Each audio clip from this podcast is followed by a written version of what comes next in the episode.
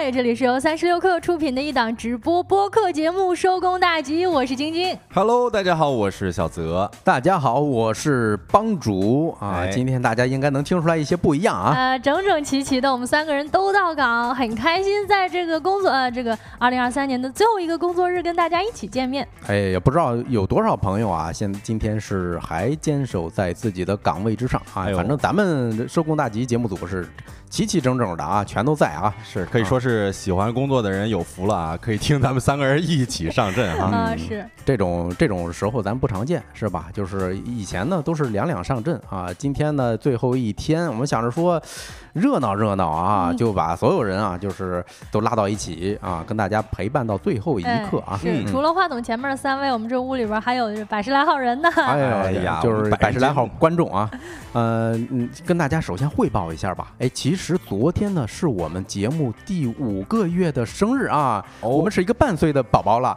哎是，不到半岁的一个宝宝，啊，差一个月嘛 啊，对。呃，也感谢一下大家的陪伴啊！这不到马上就到年底了，呃，跟大家来一波回忆杀。今天所有的话题啊，都是跟年终盘点相关的。在今天的节目中呢，我们首先跟大家一起回顾一下，就是收工大吉这几个月关注到的比较重要的商业热点。同时呢，我们还会和大家一起沉浸式的回顾2023电影演出大事件啊，以及这一年怎么样的生活方式正在流行呢？最后呢，还有我们节目的经典环节，但是这一周的设定呢，是跟大家一起来聊一聊元旦三天假期干点啥。快要跨年了，临阵磨枪，希望我们三位主播给大家带来的建议，各位用得上。那在正式开启这些话题之前呢，让我们用几分钟的时间，快速闪回今天的资讯罐头。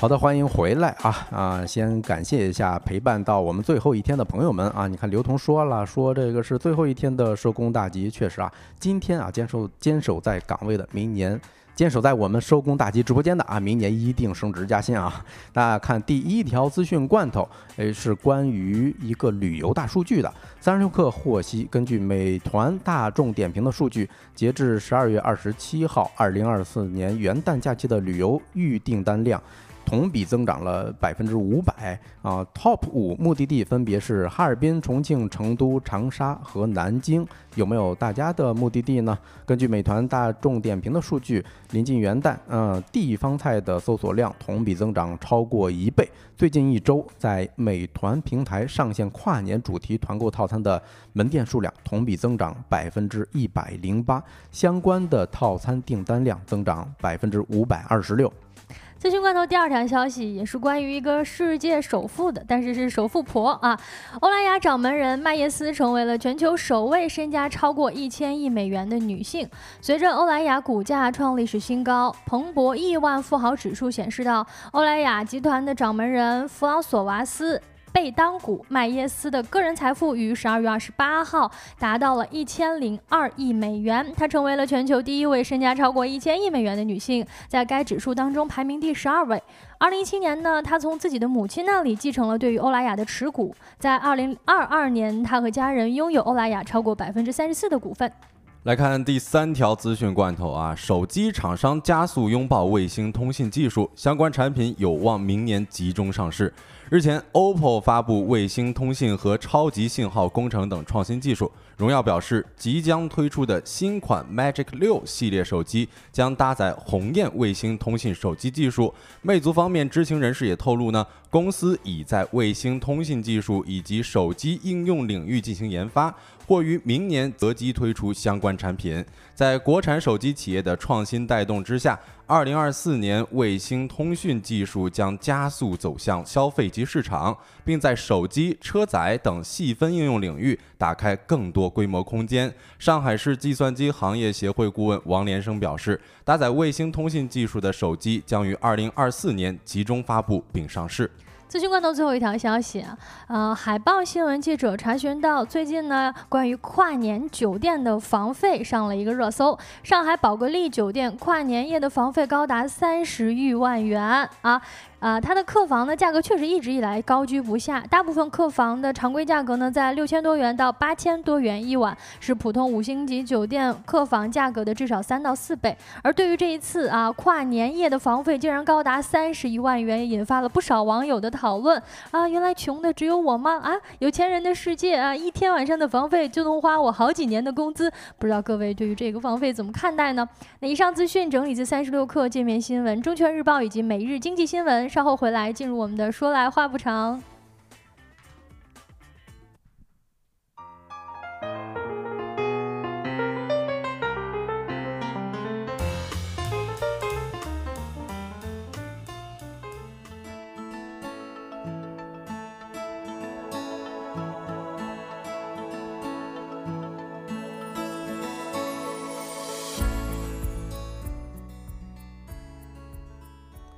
好的，欢迎回来啊！那咱们就正式第一个环节的盘点。这个环节是关于二零二三年一整年商业财经方面的热点的盘点啊，也主要是我们收工大吉节目组看到的一些热点，也跟大家分享过。嗯，我先说一个关键词儿吧，叫人工智能。哎，上来先说这个词儿，大家一定没有反对意见吧？完全没有。嗯，我相信这个词儿，大家可能都是。今年密集的、高度密集的补了很多的课，然后也了解到原来 AI 已经真的应用到大家的生活当中了。呃，尤其是今年从年初的时候，ChatGPT 爆火出圈之后啊，很多这个文字工作者都发现这个东西实在是太好用了。嗯，而且那个时候是感觉，哎呦，自己的这份工作到底能不能保得住啊？因为好像网络上出现的一些 Chat GPT 的应用都非常的牛，然后包括一些文案的策划呀，还有一些内容的这个产出啊，啊，都觉得这个 AI 是不是要打败人类了哈？嗯，就是我印象特别清楚啊，阳历年年初的时候，哎，我跟几个朋友啊在望京一个地方吃羊蝎子，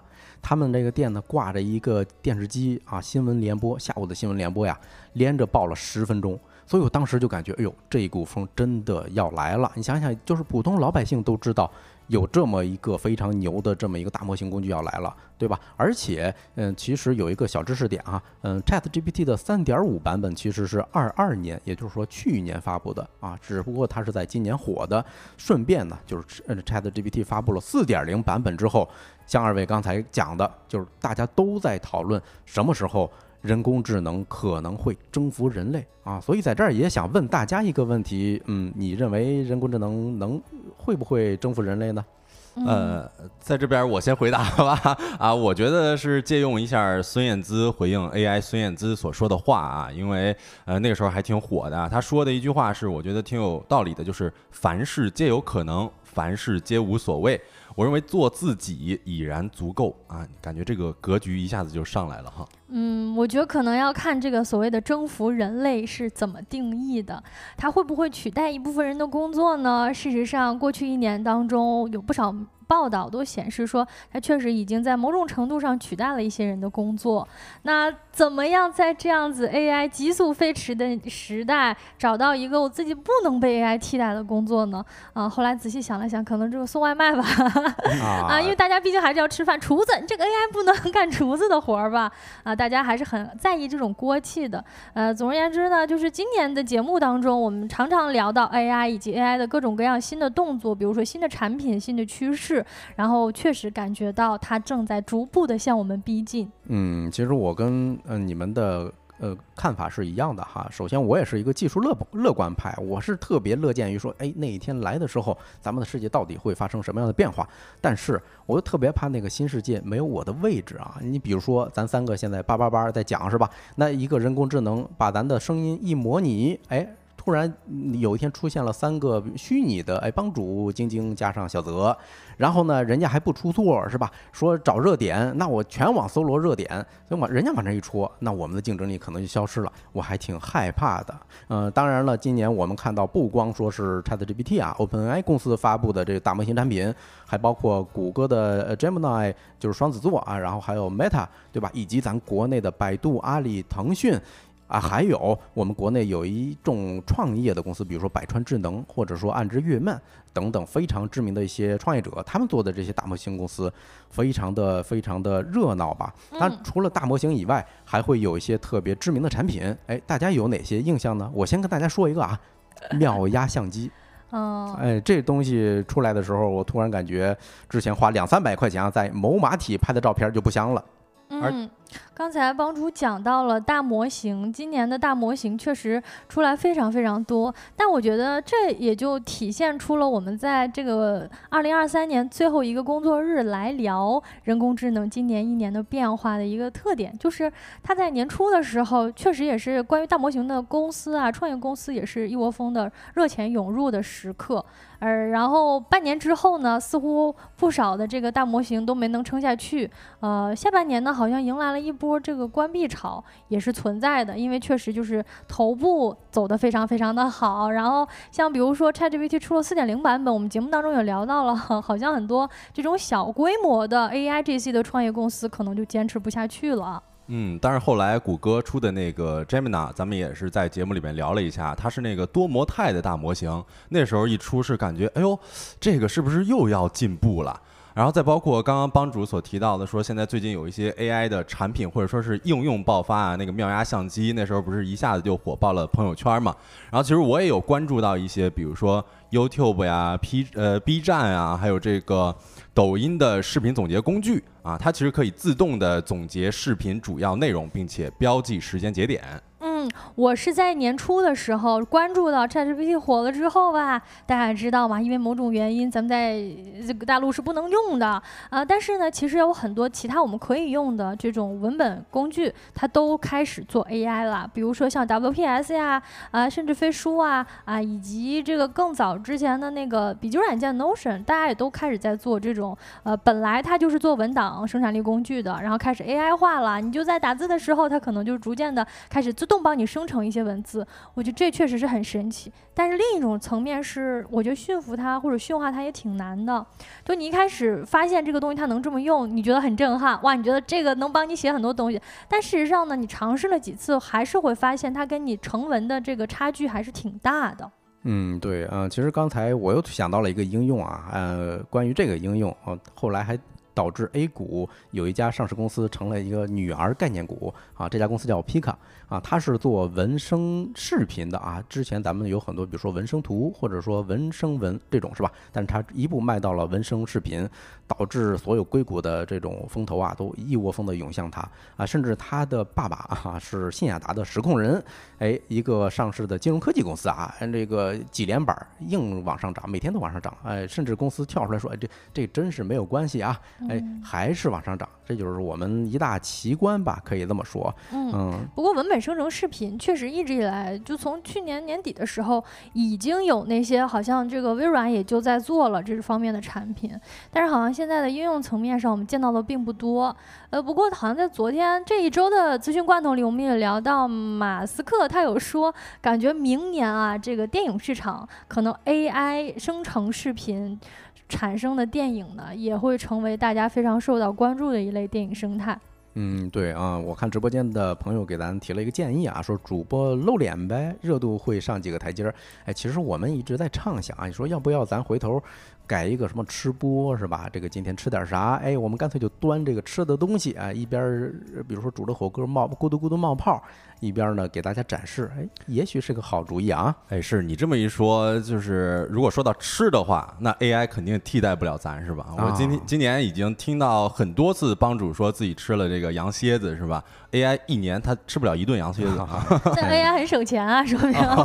帮主帮主的这个肥料是羊蝎子、嗯 a i 的肥料就是充上电就行。对，哎众所周知啊，我只吃肉不吃菜是吧？对，那咱先给这个话题摁上一个暂停键啊。它是怎么收尾的呢？就是人工智能是怎么收尾的呢？而呃是以 OpenAI 的宫斗大剧收尾的。我相信大家还有这个印象啊，大概就是奥，萨姆奥特曼。被董事会踢出去啊，然后呢，很快大概就过了一个周末吧，他又在微软的帮助下成功的掌权了，大概是这么一回事儿。其实这个它有一个标志性的转变，就是以前是以山姆，呃，就是他们内部关于是你要追求利润呢，还是要追求所谓的超级对齐，就是说 AI 的这个可控性呢，一直是左右摇摆。嗯，山姆奥特曼回归呢？这件事儿就尘埃落定了啊，也就是说，以山姆为首的追求有限利润拿到了话事权啊。当然，另外一派，比如说 CTO 啊，当时也是投了一个反对票嘛。但后来，哎，突然他也就跟着又转向了萨姆奥特曼。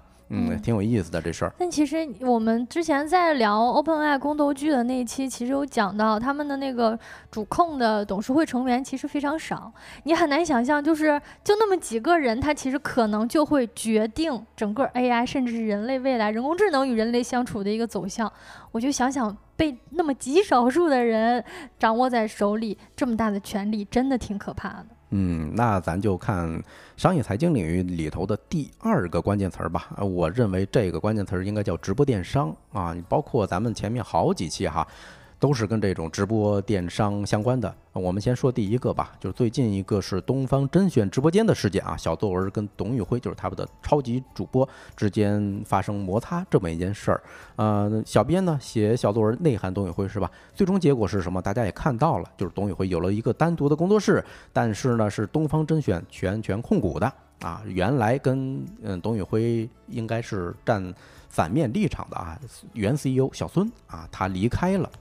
嗯，对这个事儿，我觉得那个也是前两天发生的事儿嘛，来来回回应该是得有两个星期左右了。就大家感觉全国各地都在讨论这个事儿啊，说到底有没有饭圈化，然后或者说是，呃，这这一场这个直播间的争夺战到底是谁赢了呢？是吧？嗯，对，嗯，其实这里头啊有一个比较关键的本质哈，就是。为什么董宇辉赢？呃，会会会赢啊？咱们在直播上其实没有来得及分享这个观点，是因为东方甄选的本质啊，它不是什么嗯什么教育公司啊等等，它的本质就是一个艺人经纪公司，对吧？艺人经纪公司最大的产品是什么呀？是它的大主播，所以如何绑定主播的利益是非常非常重要的。呃，所以有人在开玩笑说啊，直播公司啊，或者说这种直播带带货的公司，怎么绑定主播的利益呢？最好的办法就是老板跟他的主播结婚。啊，第二好的办法就是给这个主播大量的股权。我觉得前面这个说法绝对是纯属搞笑，因为要万一有分歧呢？比如说这个大家知道，之前网传李子柒就是跟他那个原来的这个老板是呃谈恋爱的关系，但这是坊间流传的。那你说真的绑定绑定了利益关系，这个主播跟老板结婚了，但是要万一离了的话，那可能更麻烦。嗯，欢迎新进入直播间的老朋友啊，沸腾啊，欢迎欢迎你进来。呃，当然，我们也看到关于如何绑定主播呢，有一个正面的案例啊，就是李佳琦跟美万啊。其实一开始李佳琦他是一个打工人的身份，但他崛起之后啊，美万其实现在退居二线，是一个小股东了。李佳琦是这家公司的大股东啊，就是因为他们的老板看到了李佳琦非常非常重要哈，嗯。哎，帮主说李佳琦，就让我想起来今年又有一个特别重要的事儿，直播的事儿哈，那就是李佳琦的直播间里边，哎呦，说出来了一句四字名言：哪里贵了，是吧？哪里贵了？嗯，他说这么多年工资涨没涨？是不是自己不努力啊？然后一个花西子币直接跟这个货币挂钩的，就是等于一个花西子等于一人也七十九元人民币。哎，对啊，当然后来我们看到又有一系列很抓马的这种事儿发生，比如说啊，这个花西子本身，哎呦，没他什么事儿是吧？只不过大家全都在骂李佳琦。这时候呢，嗯，花西子突然他们就跳出来了啊，不知道是谁给定的公关策略啊，应该是老板挑头的吧，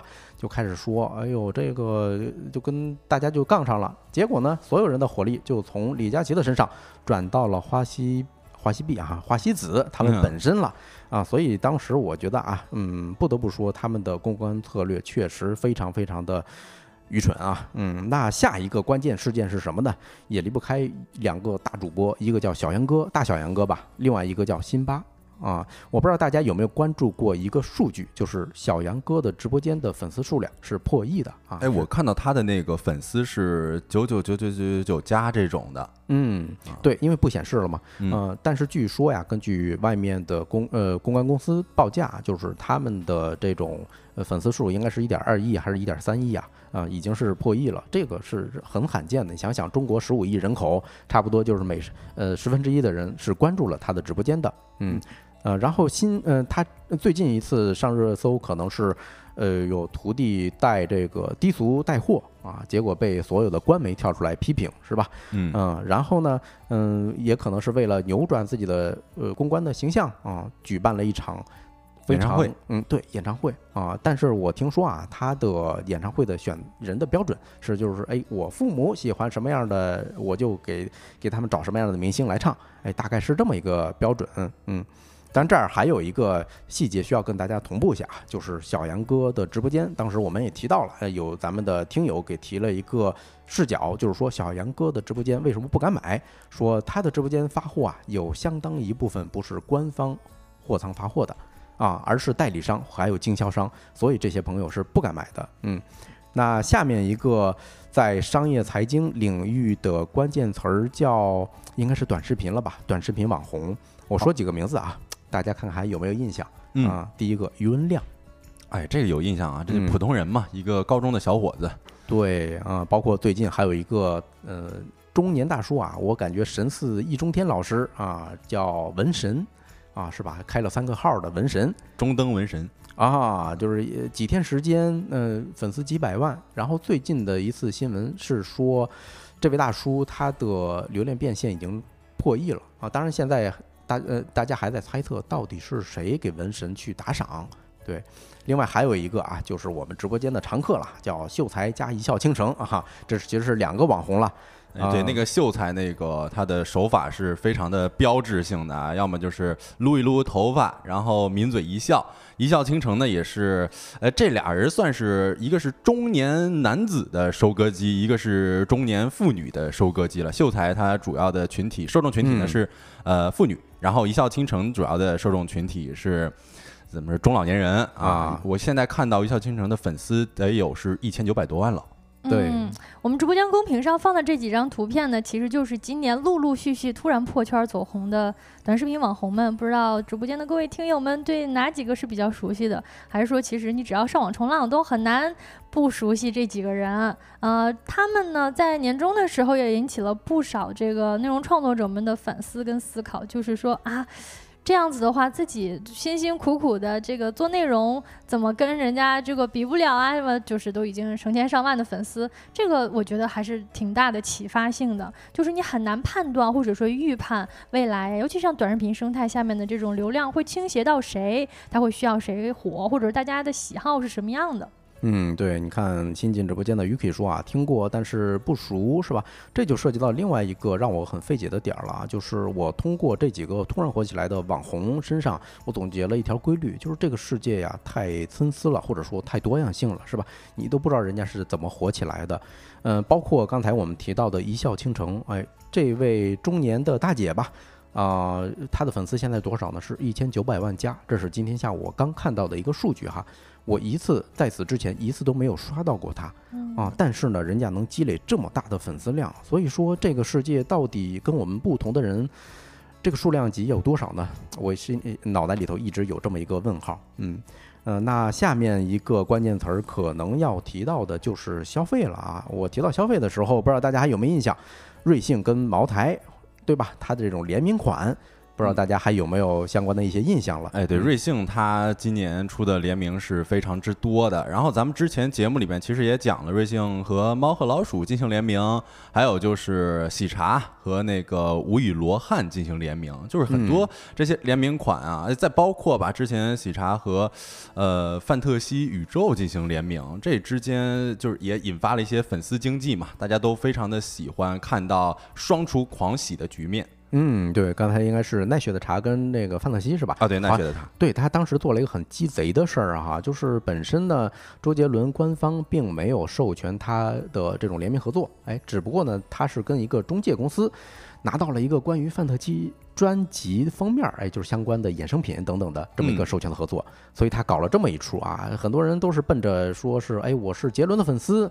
这么去的结果发现啊，原来我只是跟某一个专辑做了一个联名，或者拿到了一个联名的这么一产品，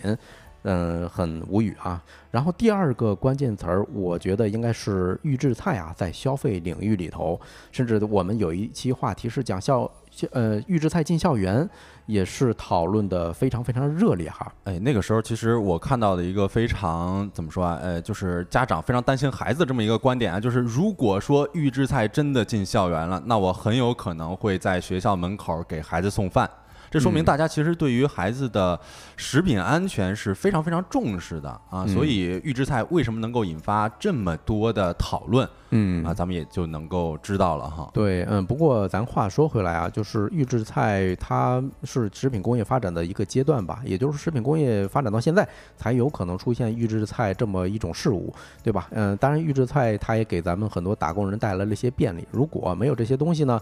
咱中午叫个外卖，兴许都不能准点吃上啊！这个不得不说是预制菜它带给咱们便利的一些地方。说到底，我们老百姓怕的不是说预制菜，而是说那些质量不过关的、影响健康的食品啊！我说这些的时候，大家可能会浮现出来几个关键词儿啊，比如说鼠头鸭脖，对吧？啊，还有各大高校的一些食堂发现老鼠头，哎啊，这个能看出来大家其实真正关心的是什么东西，嗯。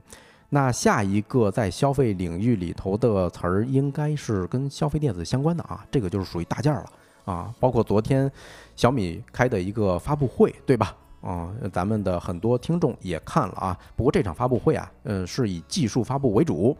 讲了很多参数，或者说有多少很牛的这种诶产品设计这些概念啊，嗯嗯，最关键、最让我关心的一些什么像产品的价格这些啊，我确实还没有看见。哎，但是我觉得它引发的一些影响和讨论还是挺足的，所以在我看来，不得不说的啊，雷军老师还是非常会做营销的。啊，对这个不得不说呀，呃，雷布斯嘛，它是天然的一个可以说中国科技圈的一个流量黑洞了啊。对，呃呃，消费电子里头还不得不说的是一家公司叫华为，是吧？我说一个词儿，大家 可能今年是都被刷屏了，叫遥遥领先啊。就是现在，甚至我昨天晚上看短视频平台啊，很多特斯拉的车主把自己锁车的这个这个钥匙声都改成了遥遥领先四个字儿啊 啊。呃，当然呢，呃，嗯，华为重回手机市场也给我们留下了非常非常多的疑问，比如说最关键的，甚至我们现在都不能讲的一些事儿，它是怎么达到的，是吧？它怎么又回到了这个市场？它怎么做到的？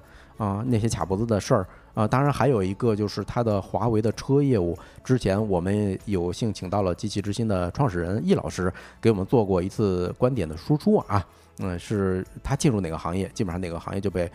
可以说是搅得天翻地覆，嗯，呃，最后一个啊，我认为消费领域里头的关键词是平替。哎，说这个的时候，我不知道二位有什么浮现出来的一些关键词吗？呃，其实就是今年，比如说冬天、冬季的一些消费，你看有这个羽绒服有卖七千多的，那是不是特别贵了？但是呢，有些大学生就以买，也不是说有些大学生吧，其实我觉得买军大衣这个事儿啊，还真的是。高价羽绒服的一个特别好的平替了，因为军大衣有的时候你穿上，呃，比如说咱们去到一些爬高山的时候啊，很多景区都会售卖或者说是出租军大衣，确实是一个特别保暖的，啊，只要咱们不在乎什么形象啊，我觉得这个其实是非常好的一个保暖的东西。对啊，要不呢你买东西可能就直接奔到什么源头工厂，比如说我买了一件冲锋衣啊，嗯，也是跟风买的。呃，主打的就是人家那个主呃直播间主打的叫什么浙江台州啊，他那个地方是世界呃冲锋衣的一个生产聚集地啊，呃，什么意思呢？就是便宜，而且用的料据说跟某些国际一线大牌是一样的啊。反正今年呢，消年轻人买东西或者说消费主打的就是一个，哎，不让你赚我的钱。好，那咱们第一个环节关于商业财经领域的关键词儿分享到这儿啊，不知道大家，呃，有没有一些共同的感受呢？啊，那下一个话题跟大家聊一聊今年的电影演出市场。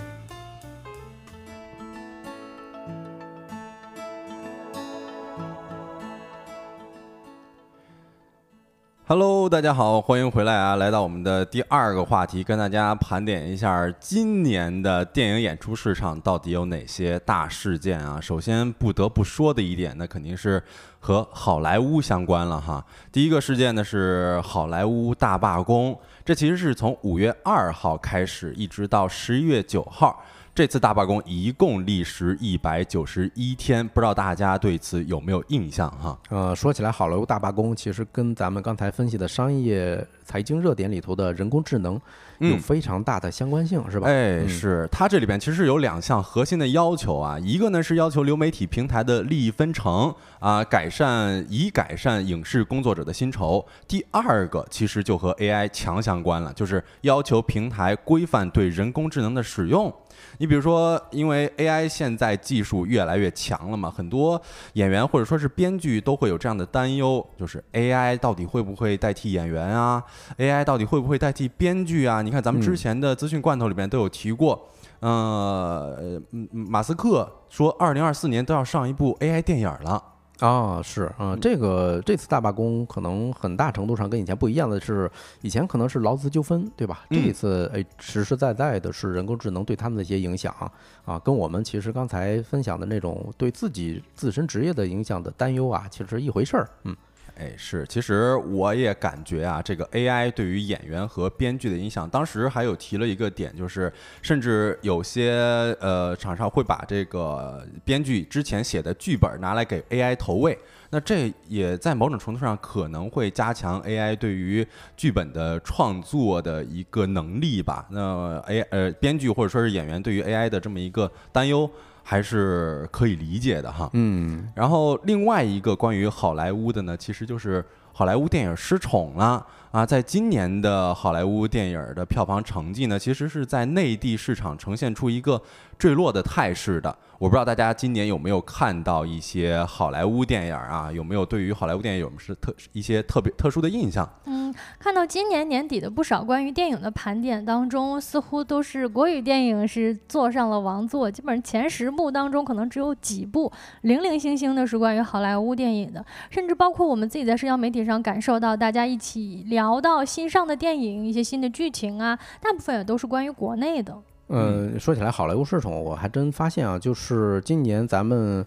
国内票房第一应该是《流浪地球二》哈啊，好莱坞电影呢其实也有还不错的质量啊，就是比如说那个《奥本海默》是吧？哎，还有《芭比》，其实它影响呃影响了非常大的这种公共空间的一些讨论。嗯，是这样。你看啊，不过列举一些数据就可以看得出来，其实，呃，像《变形金刚六》收入是六点五亿元，而《碟中谍七》呢收入是三点四亿元，而《惊奇队长二》收入是一点一亿元。这些电影的前作，其实在国内市场都是大卖的哈。你比如说，二零一九年公映的《惊奇队长》，曾经在内地的收入票房就有十亿元了。呃，之前我们也有给大家讲过惊奇队长的口碑扑街，对吧？其实也确确实实是因为现在很多个人英雄主义的电影儿也不受大家喜爱了，观众会成长。如果说作品的续集它没有办法跟上咱们观众的成长速度，那可能质量的好坏，观众对此眼睛还是雪亮的哈。嗯，而且可能是大家对于这种好莱坞式的电影有点。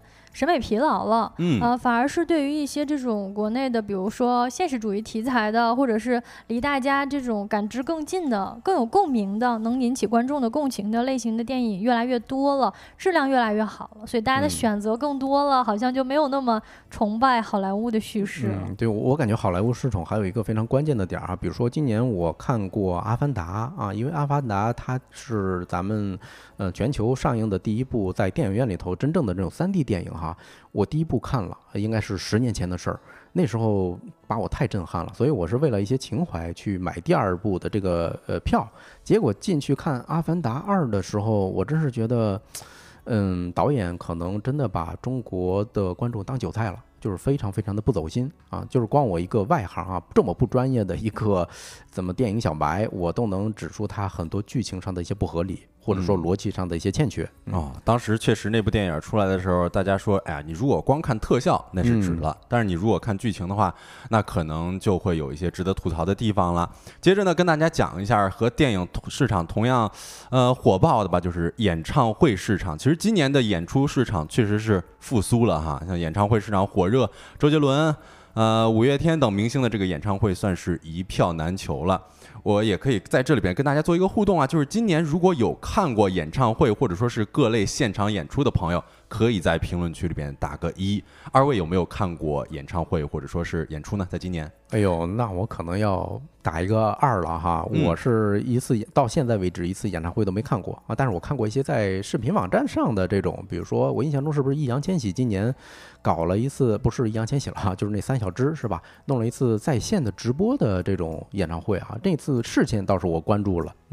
呃那个也不是在像直播吧，应该是一个现场的演出，现场的演唱会，他们是合体了嘛？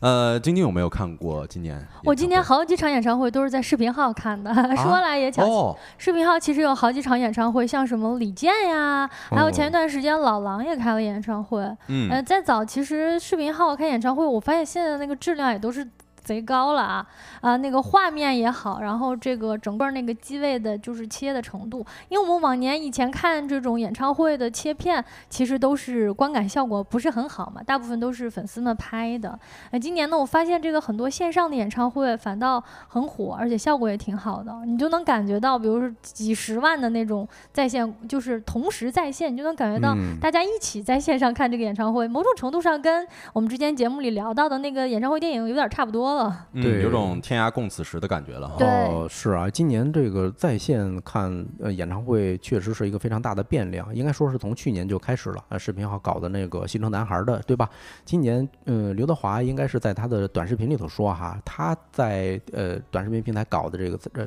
在线演唱会呢，同时在线人数是应该是两千万以上的。所以当时，哎呦，你想一想，什么明星搞一场演唱会能够千万人以上同时在线，是吧？在现嗯场。是，你看，就像帮主和晶晶所说啊，其实在线演唱会的兴盛也是和疫情脱不开关系的，而在线下演出市场的火爆呢，啊，也跟疫情结束有很大的关系啊。你看，根据中国演出行业协会的数据呢，二零二三年的前三季度，其实国内的演出场次已经达到达到了三十四点二四万场，票房收入呢也是达到了三百一十五点四一亿元，均已远远超过二零一九年的全年水平。其实回想起来啊，就是我今年也是看了一场演唱会，然后接下来我要看我的第二场演唱会，呃，这个当时抢票所带来的那种激动，哎呀，挫败还有惊喜，嗯那是历历在目了。嗯，等于小泽今年也是参与了这个演唱会大军不一起嗯抢票、线上抢票的这么一个呃参加线下活动的一个狂欢。呃，我看到直播间的朋友 Connect 说，今年看 Live House 和音乐节比较多。今年 Live House 好像还真的挺多的。呃，嗯，所有线下演出恢复的都还不错，甚至我潜伏在了一个黄牛群啊，那个里头啊，就是有很多人的身份证信息哈、所以我建议大家可能以后要避免这种方式。哎，我就观察，哎，这个说抢一张票，有可能支出的抢票费啊，要比票价还要高，甚至不止一两倍的高。啊，比如说，呃，我印象中，嗯、票价最高的像什么易烊千玺，还有什么五月天等等，他们的一般是你抢一张票哈，假如说是一千，那他支出的手续费可能至少得两千。啥意思？你那个是找的黄牛是吗？对，我在一个黄牛群啊，哈哈因为我这个跟某一个黄牛认识，他嗯，说干兼职呢，干兼职。哎啊干兼职呢，可惜一次没抢着过呢，是吧？对，嗯啊，是，接着也是跟大家讲一下这个演唱会的现场啊，今年也是有特别多值得讲的事情。你比如说伍佰老师的演唱会 是吧？嗯，哎呦，伍佰老师演唱会已经成为了大型的 KTV 包厢了。是伍佰老师演唱会，我觉得大家一大乐趣就是在线上看大家发的 说，哎呦，打开之后发现一句伍佰老师唱的声没听见，哎，对，很多那种我在小博站上面看到的视频呢，就是伍佰老师只唱两个字儿啊啊，然后后边的一呃一些都是歌词呃歌迷在唱的。是就是开了一年演唱会，说那个他自己的话筒还剩三格电，是吧？就是跟我我我感觉啊，国内男歌手里头最能共情伍佰老师的，可能就是凤凰传奇的曾毅了。啊嗯基本上上去也就那一两句词儿，是吧？哪有这 这话说的？啊当然了，其实啊，伍佰老师在现场唱歌还是非常用心的。是我们也能够刷到一些视频，就是伍佰老师经常是唱着唱着就满头大汗汗。流浃背了。汗流浃背的是吧？嗯就非常痛快，就是歌迷开心，伍佰老师也很开心。是，关键我们没有在现场的，在就是在线上看到的这个，也觉得很开心。嗯，我看到小雨说了啊，所以暂时将你的眼睛闭了起来。对哦，而且也挺很神奇，现在哎零零后都还挺喜欢伍佰的。对，我还记得有一篇文章里边有记录到伍佰老师在演唱会现场给歌迷的提问，就说呃，你们这么嗯年轻，为什么怎么会都喜欢我的歌儿啊？对，嗯今年好像火的还真是很多都是老的这种歌手哈。嗯啊是，不知道我们直播间的听友有没有喜欢伍佰的，可以跟我们分享一下你为什么喜欢伍佰呢？哎，对，而且提起伍佰老师，那大家都会想起哪首歌呢？啊，刚才小雨已经说了《Last Dance》是吧？还有一些《突然的自我》呀，《挪威的森林》，嗯这些应该都是大家耳熟能详的歌曲了哈。哦，《Last Dance》应该是一个这个电视剧电视剧的想见你嗯，哦啊，是的，我也给大家推荐一首歌吧，好呀伍佰老师的。哎呦，这个很符合呃，我的我的年龄啊 是吗？叫泪桥啊，就是流哦泪的桥吧，你可以这么这么一理解。嗯。他真的歌词非常棒，我建议每个人都去听一听啊，就哎是很经典。嗯，是是是，其实很多年轻人是怎么样回答伍佰老师的呢？他其中有一点就是说，伍佰老师那个词儿写的非常的贴切啊，非常符合现在年轻人的心里面的一些想法嘛。然后另外一点不得不提的啊，就是五月天演唱会被质呃五月天被质疑在演唱会上假唱这么一个事儿嘛。嗯，啊、嗯，这那前一段时间也是闹得沸沸扬扬的嘛。我觉得具体的事儿也不用跟大家细讲了哈。哦嗯，这个这期节目我们其实也专门聊到了五月天演唱会的一个事件，呃，然后呢，最近好像网络上面还是有一些关于这个事情的讨论，嗯，是吧？对，而且这个大家当时在讨论说，哎呀，为什么大家会这么愤怒呢？那肯定会有一些愤怒嘛，因为咱们花的钱是真的，嗯你这歌儿不能假唱啊。对，而且大家嗯对他们喜爱的这个感情也是真的，对呀不能骗大家。哎，而且最近有一个五月天的新的回应是吧？然后，但是呃，回应的也成为了一个梗，就是翻车了也算。对，，说实拍 E 六这些，其实难度是很高的啊。嗯，嗯后来也没唱超，没唱到实拍。哎，对，而且到了那个巴黎那边唱歌唱得很卖力，大家就觉得，哎，那你既然在国外那么认真，为什么不在国内也很认真呢？对，嗯嗯，甚至包括最近又翻出来了很多嗯其他歌手哈对五月天的一些评价，你比如说二手玫瑰的梁龙老师啊，就之前在节目中公开表达说，哎，他呃五月天不是摇滚是吧？不是真摇滚，甚至我们在那一期节目里头也跟大家呃分享了一个呃自媒体老师他的观点啊，就是我们也问他了，直接问啊，你觉得五月天是摇滚吗？嗯，大家觉得呢？大家觉得五月天是真的摇滚乐吗？嗯，也可以分享一下大家的看法。然后另外一点，其实呃，晶晶刚才也有提到啊，就是演唱会电影了。咱们之前的节目里面也有跟大家提到过，就是泰勒·斯威夫特的时代巡回演唱会。这是根据泰勒·斯威夫特正在进行的第六次世界巡演《时代之旅》剪辑而成的电影版本啊，也是在市场上取得了非常不错的成绩。呃，在这里边也是问一下大家，因为在十二月三十一号的这个这部电影呢，就将在咱们呃国家上映啊，也问一下大家愿不愿意在电影院里边进行大合唱？哦，是跨年的时候吗？哎，对，跨年的时候，哦，那感觉好像这个是不是提前有给大家跨年的行动安排了一个推荐，就是看一下 Taylor Swift 的演唱会嗯可以合唱啊、嗯因为好像他们官方还是表示了，就是说很欢迎大家在电影院里一起合唱。哎，嗯是他们的那种互动氛围，其实主要就是想把电影院营造成演唱会现场的那种感觉啊。嗯我已经在咱们的社群里边看到有小伙伴说：“哎呀，我已经背好歌词儿，准备到时候和粉丝歌迷们一起大唱特唱了。哎，我觉得看演唱会背歌词儿真的是一个很必要的事情。是啊，如果你不会唱那个的话，你哼哼是嗯没有那种体验感的。而且说实话啊，我今天也是刚刚刷到林俊杰的一些忘词的这个视频。有的时候嗯，如果说主唱忘词了，地话头咱粉丝给他接上啊，是吧就？跟伍佰似的，嗯那个大家都唱了，都给给能帮你想起来是吧？嗯粉丝们一起在唱，能够帮他想起来。哎啊，是所以以前这些歌手递话筒有可能是真忘词儿了。哎呀，真的 真的，呃，接着呢也是跟大家讲一下有关电影市场的哈，就是一些花式营销，这里边其实有特别多值得大家注意的或者说是吐槽的点吧。首先有一个问题问到大家，大家有没有看到过哪些让人感觉哭笑不得的电影短视频营销呢？嗯，这个我们之前的节目里也关专门聊过电影的这短视频营销，其中我觉得印象一个特别深的就是那个有一部关于狗狗的电影。哦，嗯，然后这个片方主打的这营销点呢，就是带狗狗，就主人可以带狗狗一起去影院看，嗯。啊，然后这狗狗 就是泪洒现场，哎，对，因为很多短视频上面就是给狗的面部特写嘛，哦。然后看到那个狗狗的眼睛都湿润了。对啊，但是后来一查，其实狗狗好像是不会流眼泪的，就是哦不会流泪的，就哦不会有这种感情的。哦，嗯，然后另外一个，其实我有看到的，现在小破站上面很多进行二创的，那就是在坚如磐石的宣传的时候，就是老戏骨的演技，呃，让张艺谋震惊了。嗯，很多二创嘛，就是呃，就是是一 一些网络现象的梗，然后也嗯让张艺谋震惊了一下，说一张张艺谋一年得震惊好几回。嗯嗯，我感觉呃张艺谋不停的震惊，这确实是最近的一个关于短视频营销的槽点。嗯嗯，包括呃，还有今年有一个大火的社会现象级的这种电影啊，《孤注一掷》。哎，我印象中他们使了一个叫什么诈骗式营销，是吧？就好像真的感觉啊，就是他在。呃，这个呃主角是王传君哈，啊，王传君他讲的是活里活现的，甚至有人在调侃王传君的老婆啊，他们老婆也是个演员啊，啊，就是说你那个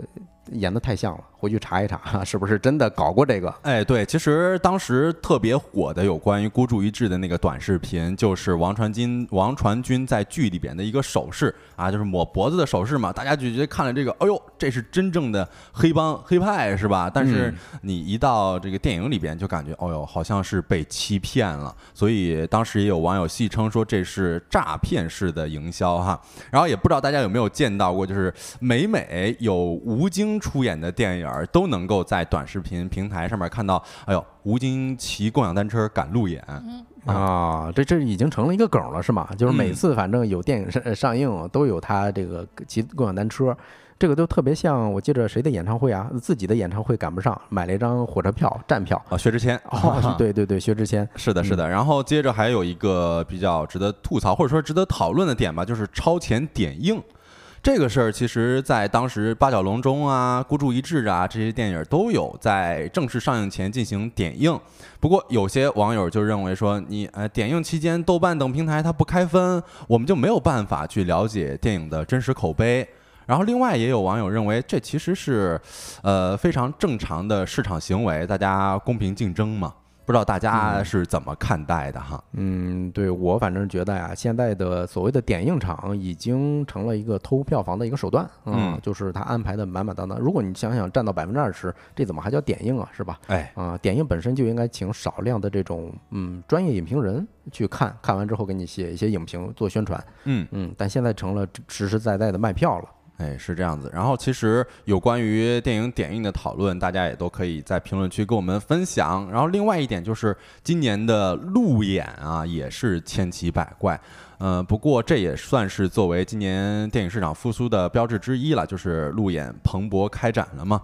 呃，像今年一些热卖电影，比如说《流浪地球二》《封神》第一部，还有《热烈前任四》等等，都是有路演的活动加持。呃，你比如说《封神》的主创们面对提问的时候那些反应。啊、我印象特别深刻的就是，好像有一位观众问费翔说妲己怎么怎么样，然后费翔说：“哎呀，她是我的哈基米。”这就是嗯迎合了网友的一些、怎么说啊？呃，热热热点词汇嘛。嗯，感觉好像其实现在的那个路演就变得成为了一个特别大的营销宣发的一个发布会了。嗯啊、因为以前我们想到这个路演可能真的是这种对谈啊什么的，但是现在的这个路演结合了，它好像专门会请特别多的那种小的短视频博主或者大的短视频博主来到现场进行一些对话呀，或者是联动一些当时互联网上非常流行的热梗词汇呀，以及热梗的一些什么舞蹈啊，啊、这个哈基米其实也是打年轻人中间非常流行的一个词儿嘛。是的，是的。嗯最近其实我也看到了一个热搜啊，就是有关于张译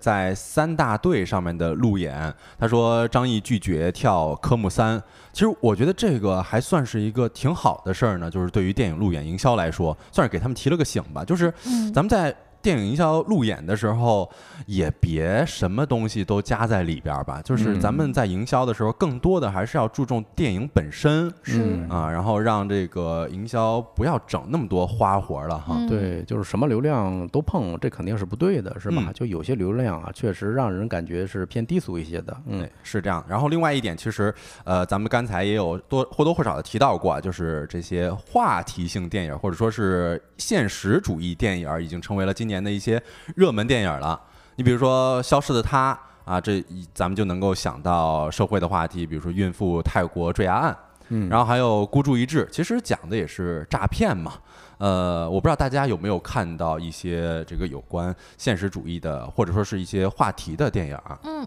感觉今年这个类型题材的电影确实很火。你打开这个购票平台，一看到那些海报，你就能感感觉到，就是要么就是悬疑，要么就是犯罪题材的。嗯，哦，像《鹦鹉杀》也是今年一个挺火的，是关于杀猪盘的嘛。对。但现在确实那种电影海报都搞这种大字式的宣传，呃，然后呢，你进去看了之后会发现，有的时候你会觉得你不知道你自己看了一个什么。是是是，而且有的时候你看，呃，说这个电影海报，我其实今年特别深印象深刻的一个电影海报就是燃冬的电影海报，因为那嗯，是仨人嘛，还是跟鹦鹉杀差不多。对两男一女嘛，所以一看到这个海报就会觉得，哎，这个剧情啊、呃可能是想要往自己想的那种方向发展嘛。嗯呃，另外一点，其实你看，像八角笼中，他其实演的主要的内核就是留守儿童的出路嘛。他们当时是打拳击，然后还有就是咱们前一阵子也在节目里面有讲过，就是我本是高山。嗯这部电影也是和，因为它是改编的嘛，嗯对，嗯，这个和还原度其实大家也有讨论。是，其实我觉得这算是一个比较好的趋势。就总体来看呢，我们的电影更加呃结合社会热点甚至社会事件这个事儿本身，无论是从比如说诈骗啊、骗保啊，还是说杀猪盘啊这种种方面，我觉得给大家观影的人提个醒，都是一个很好的事情。再加上很多故事它本来是有真实事件的嘛，我们能够看到《我本是高山》这样的题材搬到大荧幕幕上，被更多人的了解到这些故事，其实是一个挺好的。哎，对，其实电影儿啊，它本身的意义并不在于说咱们在电影院的那一时刻，并不仅仅停留于咱们在电影院观看的那一时刻，更多的是如果说是能够引发大家的思考啊，那其实就已经可以了。另外一点，其实还是想要跟大家讨论的就是年度的一些影视剧吧。啊，也想问一下二位，今年看了多少部电影啊？有没有数过呢？啊、我进电影院可能就看两部吧。啊两部对，一个《阿凡达》，一个是这个《灌篮高手》。哦，啊、其实都是为自己多少年前的情怀买单的啊。嗯当然，《灌篮高手》还行，虽然它口碑是两极化的啊，有人说它改的魔改啊，当然我是能接受这种剧情的改动的，而且嗯当时有很多像四五十岁的一些大哥啊，在电影院里头唱他的主题曲，还还挺燃的。哎，是我之前也是听帮主分享说，现在每每回想《灌篮高手》的场景，还是非常的深受感触哈。晶晶今年看了多少部电影啊？我没数，倒是没啊数，但是我确实线下看的电影没有以前多了。我好，我嗯今年好多电影都是在家里看的。有的时候周末的时候，我会觉得在家看一部就是前几年的电影，或者是国外的一些电影。我觉得最重要的是一个安静的观影氛围，这个对我来说很重要啊。今年呢，这个在线下电影院看了一部《鹦鹉山》，这个我刚才就觉得大家从我的语气当中能感受到，我对于这部电影是有很大的槽点想要讲的。嗯，那另外呢，还看了那个《芭比》呀，还有《奥本海默》，这些我都觉得是很好的片子，挺值得一看的。哎，是，嗯，其实《鹦鹉杀》我是觉得这个杀猪盘这个题材是很好的，加上我自己身边也有朋友经历这样的事情，我就觉得哇，如果这样的题材能够被更多的人看到，大家是不是能够比如说在线上啊，或者是交友的时候都能够对吧，提着一个弦儿，或者说有点警惕性，不至于被骗。但我没有想到他把那个剧情拍成了一个啊。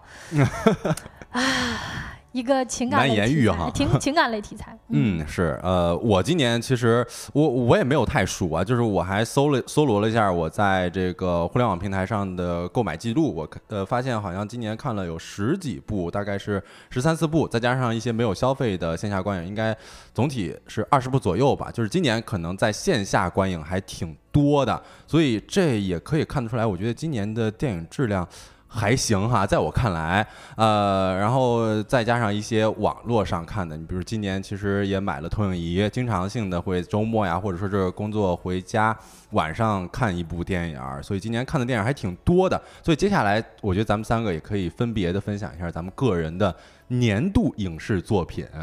啊，年度影视作品，我理解这个是不是可以加上电视剧之类的啊？也可以啊，就是如果啊有什么自己觉得印象深刻的，都可以在这里边分享出来。也欢迎听众朋友们在评论区跟我们分享哈。嗯，我分享一部去年拍的，但是我是今年看的吧，好叫《人世间》啊，雷佳音嗯主演的那个啊啊，据说原著比电视剧还要苦。啊、嗯但是呢，这部电视剧是我第一次啊，我熬夜看的电视剧。以前我看电视剧，我从来不熬夜，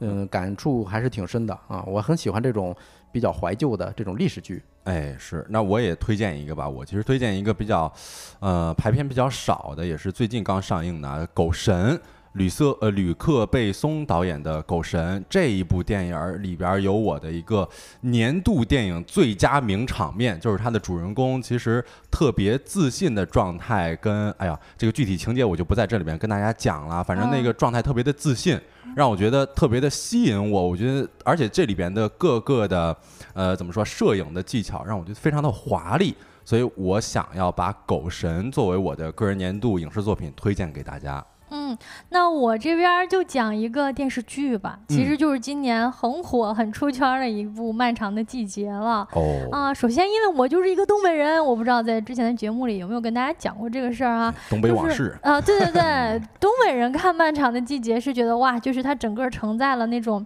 东北式的叙事方式啊，包括台词呀，包括讲故事的方式，你就觉得啊，常常让你感觉呃想要一声叹息啊，或者是喝杯酒的那种感觉。哎，其实里边有一句话呀，就是最后的台词，就是向前看，别回哦头。对，出圈的啊，嗯肯定也是大家非常印象深刻的一个台词了。呃，那我觉得咱们就向前看啊。嗯接下来一个话题呢，就跟大家讲一讲今年有哪些生活方式正在流行。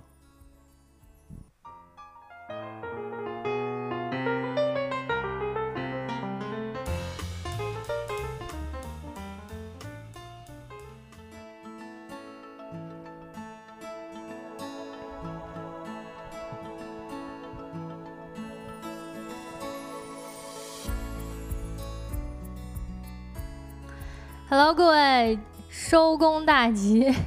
收工大吉，呃，收工大吉，呼一下咱们台号啊！然后呢，我们在这个二零二三年最后的一个工作日呢，想跟大家一起回顾一下这一年发生了什么。我们在节目当中呢，其实也跟大家一起观察跟了解了不少新兴的生活方式以及现象。他们当中呢，有的很奇葩，有的很治愈，有的呢，你觉得它有点荒谬，但是荒谬当中又存在着那么一丝合理。所以呢，在最后一个环节呢，跟大家一起盘点一下2023年流行的生活方式。呃，我们大概把它分成了几个类型啊，你就能够看到，就哪怕在一年之内，这一个类型上也有不少的变化。呃，首先呢，从旅行这个角度跟大家一起回顾一下，从年初的时候呢，流行特种兵旅行，啊，特种兵旅行之后呢，就开始这个淄博烧烤，也是特种兵旅行当中的一环。接下来呢，转为 City Walk 啊，City Walk 之后呢，这个不爱走道的人就研究出了 City Ride 啊，以及研学游等等的旅行方式。这个环节呢，先跟大家一起这个分享一下，跟回顾一下。首先，我觉得大家应该对年初的时候特种兵旅行都有一些印象吧，两位。嗯，我是印象特别的深刻啊，因为我其实在今年年初的时候，大概是二月份的时候去到苏州。我现在回想起来，原来那就叫做特种兵旅行。嗯我是在一天之内逛了三个网红景点，那网红景点都是人挤人。是，我是被人带过去的，然后嗯我就觉得啊，你居然带我走这种，因为一天下来让我觉得太累了，有点儿。嗯，所以对我个人而言，可能没有那么喜欢特种兵旅行这样子的方式。嗯，对，我是这么感觉的哈，就是以年轻人为主啊。我看第一次看到这个特种兵旅游的时候，哎，发现是一大学生上传的视频哈。哎，我说他两天在北京玩的项目、吃的东西，顶上我在北京待了小这七八年了。哇，原来这就是特种兵啊 啊！甚至他带火了一个叫什么特种兵存款，是吧？就是大家像这个疯了一样去各个城市找那些利率比较高的这种存款产品啊，也是顺带带火的。嗯，哦，反反正特种兵旅行最开始年初的时候，大家也能够理解到那样一种情绪之下，就是刚刚解封嘛，然后呃各地都开始开放起来了，然后大家呢突然多了一些时间，就看到很多年轻的游客们流行了一种新兴的旅游方式，就是那两天去的地方多到一个什么呢？就是你感觉他好像不需要睡觉，而且人家真的是就是又吃又玩，什么都干了这个事儿。哦，说到这儿，我其实也有一个亲身体验啊，就是我在十一回家的时候，因为我不是十一当天回家的，我是大概是十月二号回的家，然后在坐火车的路上呢，我旁边坐了一个大学生，嗯然后他问我说：“哎，你也是来北京玩的吗？”嗯，哎，你也，我这么一说，我就觉得不对劲了。我说你是来北京玩的吗？他说嗯啊，是我特种兵了两天。啊我看到他那个疲惫的眼神，嗯我就明白了。是，不过我觉得大家应该仔细仔细想一想，在这个词儿出来之前啊，比较小年轻的时候，或者说时间有限的时候，可能都会经历过这种特种兵的旅行。只不过真的带火了这种旅游方式呢，呃，五一期间啊，就有这么一个狠人，他在五天时间完成了爬五岳的一个行程，就相当于是。夜里赶路，白天爬山。爬山其实本来就很累了，我感觉爬一个山就得休息一个月。哎，这个衡山、嵩山、泰山、衡山、华山，全部都给爬了一趟，五天能爬五座山。哦，这个我还看过，有一个旅行博主啊，他也呃或者说是挑战博主吧，他算是呃五天打卡咱们的五岳。呃，当时看说，哎呀，你这个电子宠物别在我手机里边累趴了。是嗯，我感觉大家好像看到这样类型的视频都是同样的感受，不知道各位看到这种旅行方式火了之后有没有体验过呢？呃，在谈到这样的旅行方式的时候呢，中国人民大学新闻学院的传播系主任刘海龙在接受三联的采访的时候，就讲他是怎么看待这种特种兵打卡式的旅行方式，说可能这种形态跟加速社会这个概念有关，某种程度上就是旅行上的内卷。就是大家特别注重效率，特别注重在有限的时间内尽可能的干更多的事情，比如说工作啊啊，那那换到旅行上呢，就是我一天呃我就变成了这种具象式的，把旅行的体验压缩成一个一个景点的打卡，哎，然后比如说一天就打很多个卡，我有的时候都觉得这种旅行方式可能，嗯，你的手机在替你看这个场景，就你可能自己都没有感受好，哎，这个可能就是我想起来了一个，哎呀，被人说烂的话，就是人不可能同时拥有青春和对青春的感受。他这样子的特种兵旅行，可能在过呃再过一段时间再回顾的时候，就会觉得，哎哎，那时候感觉好像呃有有一些特别的感受啊，但是在当时没有感受得出来。嗯嗯，对，呃，这个确实啊，就是每个人的对于出行的或者说旅行的定义不太一样。之前我甚至看过一个老外博主，他说旅行就应该这么累，为啥呢？他说去一个城市的时候，我就要满满登登的利用最少的时间了解这个城市的文化底蕴，我逛他的博物馆，逛他的图书馆，甚至去他的公共厕所，了解这个城市。所以说，这种嗯挤压式的这种旅行，确实会让自己身体上得到一些劳累，但是呢，他的人生体验好像哎被拉大了。是压缩了，感觉就是咱一个礼拜要玩的事儿，人家两天就能，人家还省钱了呢，某种程度上是吧？而且在这个现在的这种交通方式啊，以及这种视频平台，你能够了解越来越多，比如说哪一个城市玩的东西、吃的东西越来越丰富之后，反而更加便利了。你知道，在以前的话，其实特种兵式的旅行也是不存在的。那在特种兵式的旅行随之而来的呢，就是在今年年初三四月份的时候，淄博烧烤那是相当的火呀。嗯，哎，淄博烧烤，我当时看到那个，呃，一众的短视频博主，因为那个时候正在忙于找工作，是吧？然后我也是应聘了一些短视频博主的这个工作室，然后我发现他们会让自呃这个出一些视频的脚本啊，哦我当时出了一个淄博烧烤的，哎，他说你这个行，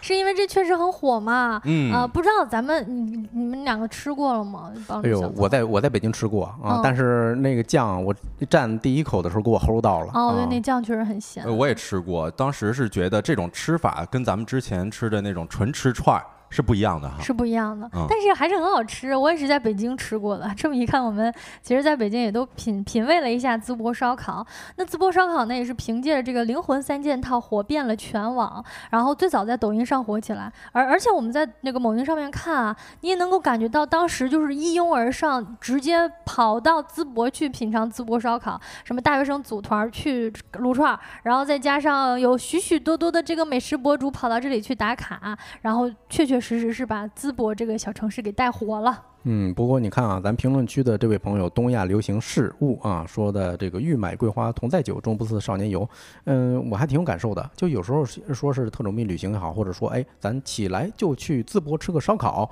我动了好几回念头，但是一直下不了决心。其实就像这位朋友说的啊，就是你始终拿不出像少年人的那种豪气一样。哎，只能说哎，我老了啊，我老了。哎，可能是也是因为没有怀民意未寝的那个怀民吧。如果有的话，还有道理，就说走就走了。嗯，那在这个年底的时候，我们一起复盘聊到这个话题的时候，最近也。观察了一下，现在哎，这个在热度退去之后的淄博烧烤是留下了什么，变成怎样了呢？似乎在热度退去之后变得更加正常了，而且当地呢其实关店的也是比较多。但这个其实也要结合到现在的一个时令背景，就是烧烤它本来就是一个夏天呃去吃的人非常非常多的，秋冬呢它本身就不是适合在室外烧烤的一个环境跟季节。嗯。但是确实啊，不得不说，淄博烧烤已经成为了一张新的城市名片了。嗯，对，咱嗯呃反过头来评价淄博烧烤这件事儿的时候，呃，我个人还是特别认同站在一个正面的评价角度，对吧？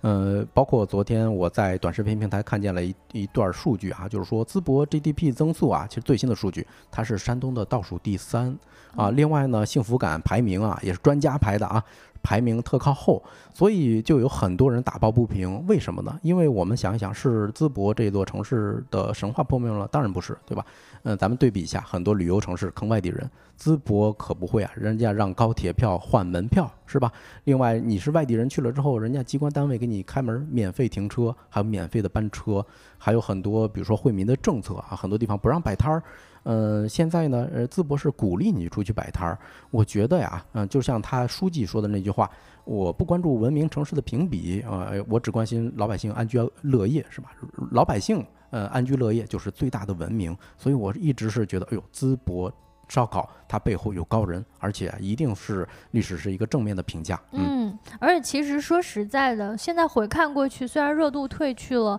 但是。比如说，我们说人流量最大的时候是百倍，但是退到十倍的话，那我相信对当地的一个 GDP 的也是拉动增速，其实也是还是起到了很大的作用的。那聊到这个淄博烧烤这个事儿呢，从侧面也能看得出来，现在的年轻人啊，尤其是这种快速行动啊，就周末打卡式的年轻人，感觉好像大家开始反向旅旅游了。比如说像去到呃这个北京，流行去沈阳啊，去延吉呀，啊，甚至这个周末去一趟东北，呃，感受一下当地的这种烟火气跟。特殊的城市文化也成为了年轻人们的首选。不知道两位这个周末有没有出去去周边的城市旅游的？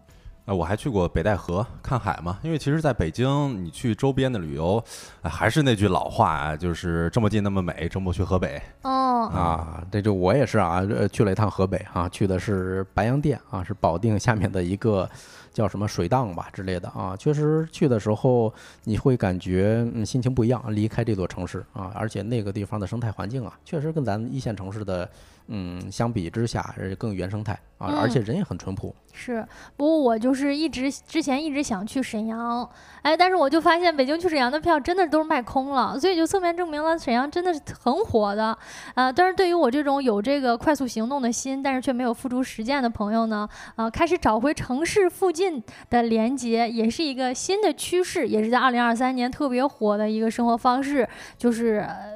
漫步啊，闲散的漫步，在城市之内感受你生活的这个城市，比如说 City Walk。嗯，我今年也不是今年吧，其实我一直对于 City Walk 或者说对于散步这件事儿都特别的喜欢。你比如说我每次搬家的时候呢，我都会抽一抽空出来转一转，就是看一看小区周围的路，呃，有什么样的惊喜会发现。你比如说我前一段时间看到我们小区门口有一条废弃的铁轨。然后走上铁轨的时候，就会感觉心情特别的平静，也很舒服。而且你每次出去的时候，都会有一些奇遇发生，比如说。我在落日的时候走上铁轨，本来想要拍一拍落日，嗯，然后旁边一位北京大爷就跟我说了：“哎呀，小伙子，你这不行，你看看我拍的。”然后他就让我看了看他拍的，哟，确实特别好看。哦，嗯，他在这等你等了半天了。哎，真是，我觉得哈，找一个年轻人比一比啊。对对，只要是因为他可能看着我拿着摄像机，哎呦，然后一看我拍那照片，哎呦，还还是。咱大爷，北京大爷之前拍的好啊！你大爷还是你大爷？对对，嗯，今年我怎么说呢？我突然感觉以前我这种我出去散步呢，人家说我这叫老大爷逛街。啊，今年呢终于给我扶正了啊，说大爷大爷来是吧？说你是 City Walk 了，对，说我是 City Walk 了啊，我是经常会去亮马河附近啊，也就是说被嗯称为东方塞纳河啊，晚上特漂亮确实。啊，而且我是比较早发现那个地儿的，哦，后来突然就人就火起来了啊，它嗯逐渐的又火起来了，再加上我觉得现在又加了很多的灯光，嗯啊，反正整个那个氛围确实是感觉城市重点规划的一条经典的 City Walk 路线，呃，感觉确实是无论是这个陌生，就是不在这个城市生活的人，还是在这个城市生活的人本身，都因为 City Walk 开始重新燃起了这种找回消失的附近的一种热情。我觉得这也是今年流行的一个非常好的，大家可以值得参考的一种生活方式吧。那另外呢，跟大家分享就是我们今年在节目当中也跟大家讲到的，像报数。疗愈以及这个剪秋呀、剪菌子呀，都是这些走到比如说公园呀，甚至这个树林里面，然后感受自然，让感受自然带给自己的力量的一种事儿。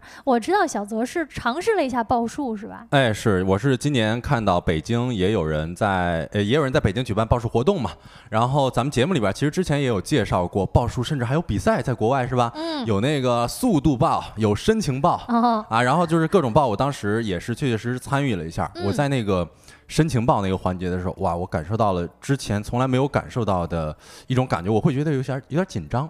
哦，因为树它太沉稳了。哦，就是有的时候你会觉得对树，哎呀，原来是如此的尊敬，就会觉得稍微有点紧张。但是后来慢慢的抱的时间越久了，就会觉得越舒服。哦，所以你真真正正的去尝试这些新鲜有趣的事情的时候，呃，就会有新鲜的感受。嗯，我觉得可能如果不是我们节目当中聊到了报数的话，可能我们自己都不会了解到，或者是嗯看到自己、啊，原来在城市里就有人在做着这种关于自然的探索。呃，相信大家有机会的时候，应该也尝试过报数吧？我自己也尝试过一次，但是我我我都不知道，我觉得你说那个紧张可能是。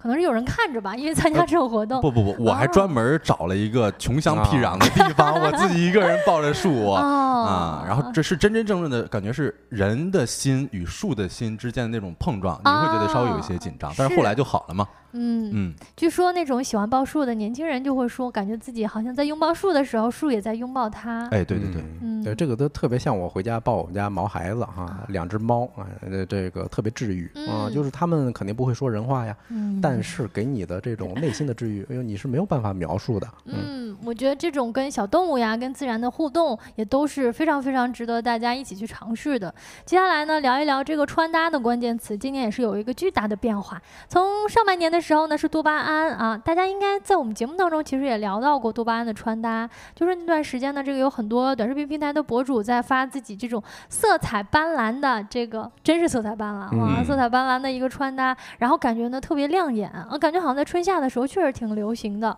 呃对他们我我我就感觉这多巴胺穿搭是不是就是穿的花里胡哨，就算多巴胺穿搭应？该是算啊，嗯哎是，而且我觉得他们有一个特别的关键词儿，就是很元气。啊，每次我看到他们的这个多巴胺的这个穿搭的时候，我就会感觉到哇，好开心啊！嗯啊，就跟多巴胺这个功能一样，嗯。就是能够让人感到开心嘛。是，据说多巴胺之所以能火，也是跟那个心理学是有关系的啊。因为色彩明亮的这种颜色呢，大多数情况下能够促进情绪的一个神经递质多巴胺的分泌。哎，所以字面意思就是真的，你看到他的穿搭，你就多巴胺分泌了。嗯啊，人们在看到颜色丰富的一些服装的时候，心情也会感到愉悦。但是呢，一到了秋冬，这直接就没有什么过渡期，就开始转为美拉德式穿搭了。美拉德这个作为吃货的帮主，啊应该比较了解。哎，这个我熟 啊，这个比如说你煎肉的时候是吧？它那个突然变得焦褐色的外壳，哎嗯，会发生这种呃，这这叫什么梅拉德反应？对啊非常像啊。对，所以就是那个变成焦糖色的一个黄啊、红啊、棕色调的一个颜色，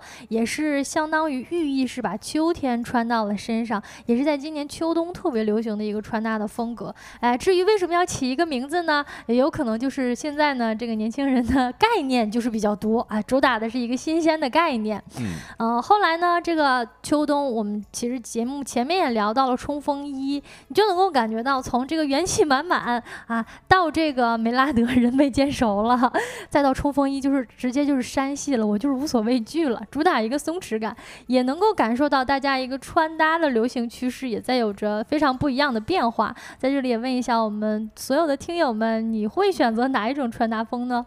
嗯，我我反正已经是老干部风了啊、哦啊，就是包括这两天我一直在穿我的冲锋衣，是吧？哦啊，就是黑白灰呗。我所我一拉开我的抽屉，发现所有衣服啊，好像都是这些颜色。是。嗯，顶多再加个牛仔蓝啊。嗯，小泽好像尝试了一下多巴胺，我感觉你有段时间还穿粉色的。哦，那个是之前夏天的时候买了一条粉色短裤嘛，嗯然后包括之前其实那个看芭比的时候啊，也穿了粉色短裤过去，发现有很多同好嘛。嗯嗯，那我们在生活方式这个话题呢，就跟各位从旅行到穿搭，从今年年初到年底的一个流行趋势，跟大家一起回顾跟复盘了一下。不知道大家对于这些小小的观察有什么想要跟我们分享的，都可以在节目之下给我们留言。那下一个环节呢，就是我们收工大吉跨年的一个特别策划，就是跨年去哪儿玩呢？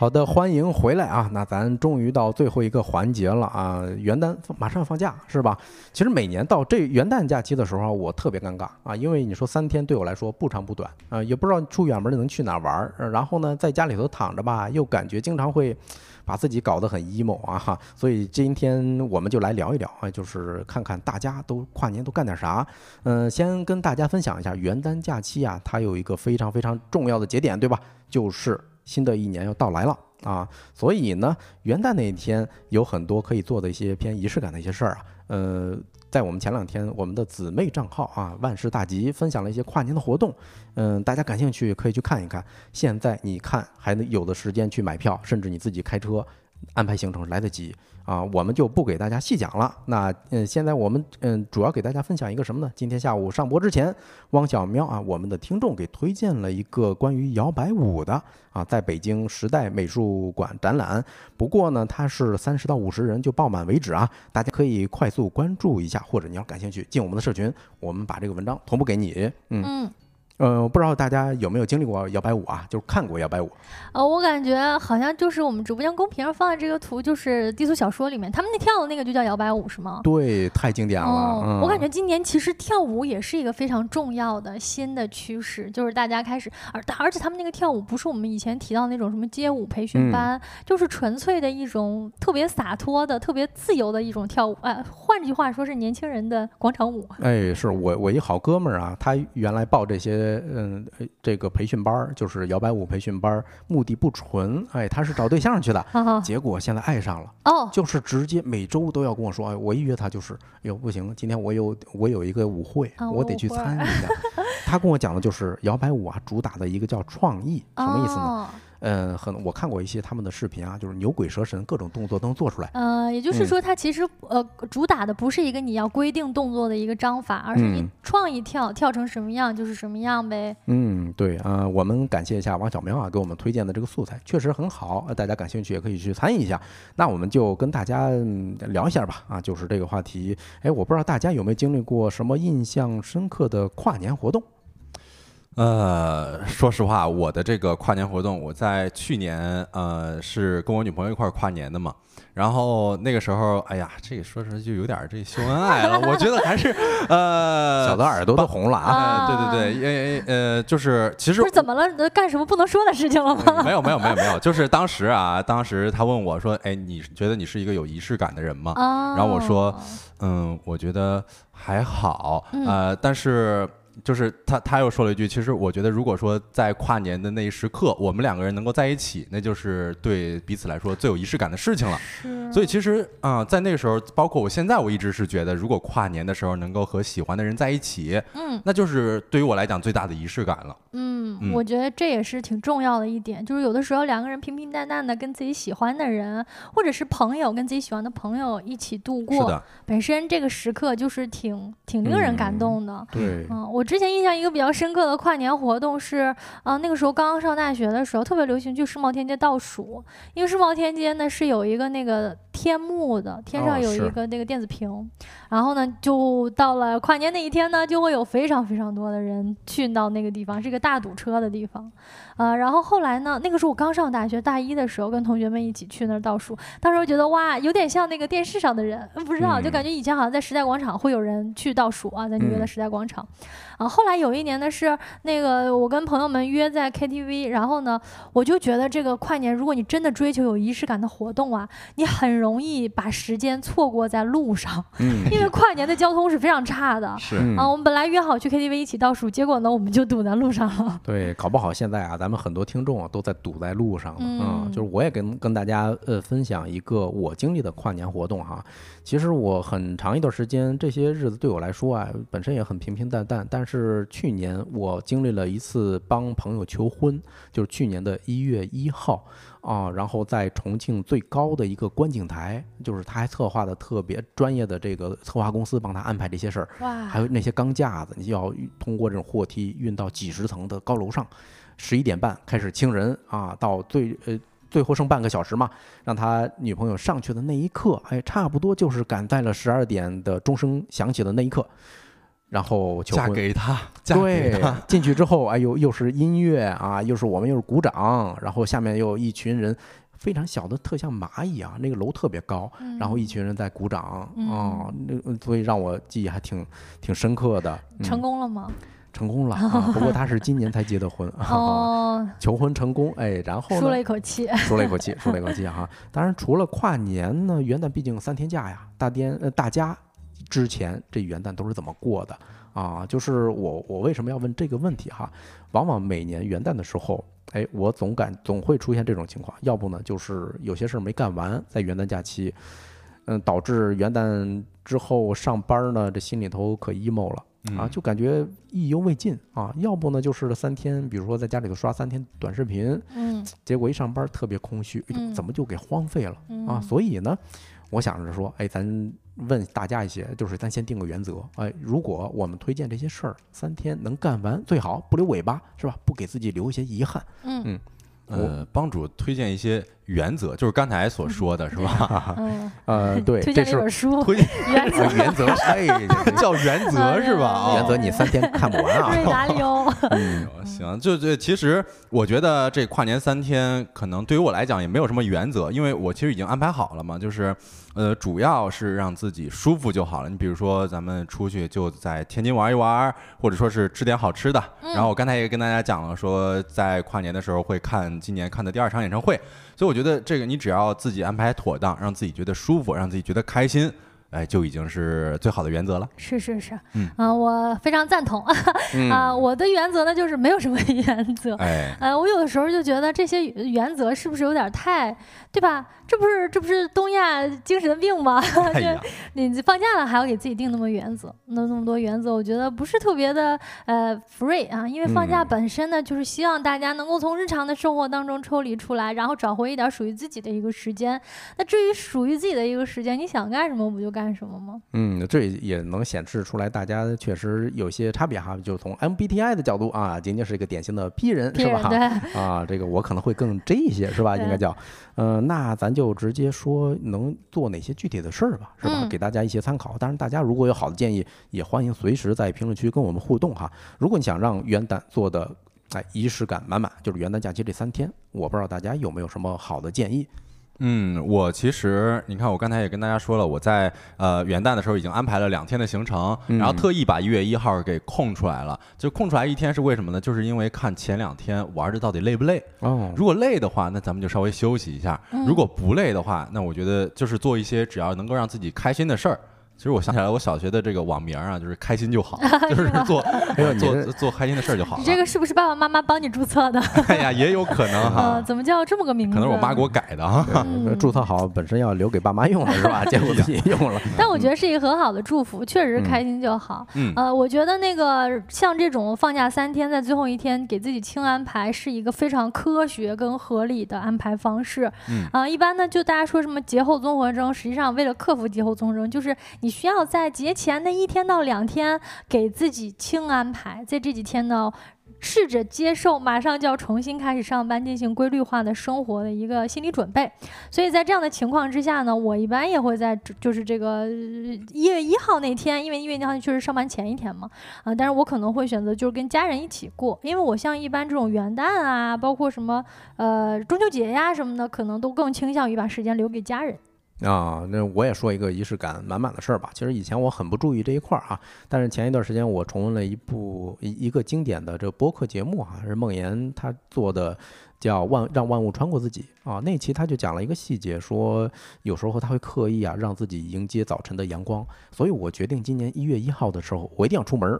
我绝对不能在家宅着，我要去照一照当天的太阳。啊，新年的第一缕阳光嘛，不不不一定是第一缕哈，至少当天的阳光我要蹭一蹭。哎，我突然想起来了，那个太阳照屁股了，新年第一股阳光是在床上被照到的。是，但我觉得你看人家这个说法就特别不一样。哎，本来呢，其实就是你那天会走出门儿。哎，咱平时咱也会被阳光照在身上，但是你要把它说的特别的仪式感跟文艺化。新年的第一天，就是我得去迎接那第一缕阳光。嗯，对，学到了。其实还可以，嗯，怎么说呢？推荐大家三天能做的一些事儿，嗯，比如说三天能看完的一些书，一些好书。哎，或者说电影啊，或者剧啊，我觉得这个大家呃也可以互相分享一下啊。我先说一个吧，嗯，今年对我影响最大的一本书叫《悉达多》啊，是德国的作家黑塞他写的啊。嗯，这本书它嗯，首先啊短，呃三天大家绝对能看完啊，强烈推荐啊，大家可以去看一看。嗯，还有一个什么特点呢？就是这作者当时他在做心理治疗，所以你看这本书的时候，你不知道是不是有些他的潜意识的一些映射。看完之后，好像你也得到了某一个专业的心理医生的一些疗愈。他讲的是一个，嗯，就是信佛佛教的一个佛教徒在苦苦寻找佛陀的这么一个旅程吧。你看完，你花一天时间看完，就好像你已经走完了人生的这么一辈子，就是所有生老病死分离，什么喜怒哀乐。这些东西你都能尝一遍，我觉得很神奇哈。嗯，你看帮主给大家推荐了一个呃非常经典的书啊，《悉达多》。那我也给大家推荐一部非常经典的剧吧，《白色巨塔》。我觉得这是史上最强的日剧了啊！我都已经给大家安排好了啊。你看这《白色巨塔》一共是二十一集，放假三天。啊，每天看七集，一集一个小时，啊每天七个小时就可以安排在这个白色日剧里边。哎，当然这也是开玩笑啊，就是我觉得呃，《白色巨塔》这部剧。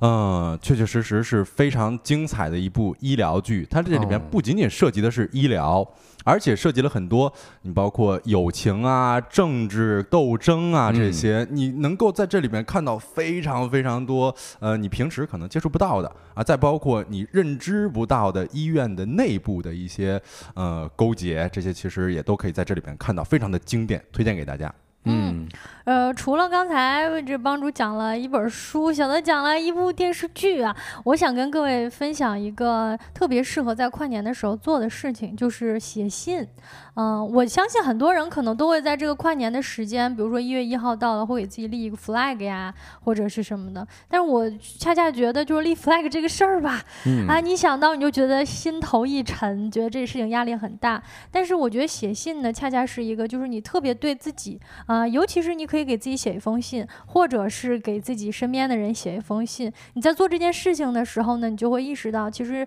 呃，你的内心有很多你自己忽略的角落，你没有。关照到，我觉得这个事情是特别需要一点儿点儿小的仪式感，在新年的第一天去做的。你可以专门给自己留出来一小段时间，然后给自己写一封信。啊，这件事情本身可能你不需要在这封信里边写什么对于自己的期许或者啥的，你单纯的可能就是拍拍自己说，啊过去的日子你辛苦啦，啊，我都知道你很辛苦。嗯，对，这是一个特别好的一个嗯叫正念的一个过程啊。其实正念里头不分什么冥想，对吧？还有一种是正念写作，就是嗯，他我之前经历过类似的训练哈，大家可以参考一下。你一旦沉浸下来写这些东西的时候，你会面对一个更真实的自己，确实是一个很好的。刚才晶晶提到了一个词儿叫 flag，是吧？既然聊到这儿了，咱就说一下吧。这新年有没有什么目标啊之类的？目标，嗯，呃，有哪些期待？呃，我昨天其实新学了一个词儿啊，叫做“钝感力”啊。这个“钝”它不是那个刀钝了砍不动的那个“钝”哈，而是炖肉的“炖”啊。意思就是特指对于好吃的敏感度很高，天塌了我都不知道，然后闻到饭味儿立马弹起来说：“哎呦！”炖啥呢？这么香是吧？口头禅就是，哎呦我去，太香了，这我得尝尝。嗯，我还以为这个钝感力是做菜，就是说哦，我要在新的一年精进 厨艺艺是。吧？对，其实呃，我看到这个词儿，我就觉得啊，新的一年我要锻炼自己的钝感力，是吧？多吃美食，同时呢，也把吃美食的感受也是多多分享给大家。嗯嗯，对你你说这个钝感力，我我呃应该是我上大学的时候听过啊，也是一个日本人写的一本书里头提到的哈。呃，当时他这说的，哎，你适用人群，哎，适用处女座去去去去看，为什么呢？因为处女座的内心比较敏感，内心戏比较多，你就应该多一点这种钝感力啊，以防外面的这种给你的反馈啊，让你多想了。不是嗯，帮主，你这说的这个钝感力跟我刚才说的钝感力还不太一样啊，啊，完全不一样，完全不一样。好吧啊。啊！人家是说炖菜的炖，嗯，对，对，那那我我干脆我呃撇过这茬儿啊，啊我我给大家推荐一个吧，呃也是前一段时间我养成的一个好习惯，我认为是好习惯。我会在一个小的一个记录工具上啊，每天写写几行字儿啊、主题就是关于美好，每天我都要写，比如说写两三句话哈、嗯嗯，有一天我就是早晨起来，哎发现这个跟五楼齐平的一棵松树挂满了雪，活脱脱的像一个超大号圣诞树，这可能就是一句。或者就是说，哎，我穿着新买的冲锋衣，踩在有点打滑的路上，一边儿担惊受怕，一边儿又像回到了小时候，啊，这个是一种。哎，或者就是说什么大雪能掩盖很多事儿啊，连呼吸凛冽的空气都被下意识的认定为清新的、欣欣向荣的。就是你写完之后，不知道作用是什么，但是你会有一种怎么说呢？内心有哎，就算有一点空虚，它会被填满啊，就像像咱小时候写日记一样。我嗯觉得这其实是一个感知力的练习，哎，就是嗯你每天可能不不需要给自己太大的负担，但是尝试着去感受一下自己身边见到的事情，啊，在锻炼这个能力，我觉得这也是一个挺好的新的培养的方向。嗯，对，嗯，其实我觉得啊，跟大家分享了半天，很多都是关于原则性的一些东西，对吧？嗯嗯，无论说是元旦这三天啊，你是怎么过，还是说以后新的一年该怎么开启，嗯，大家觉得如果自己开心就好了。刚才聊了很多，我们现在如果只总结一条的话。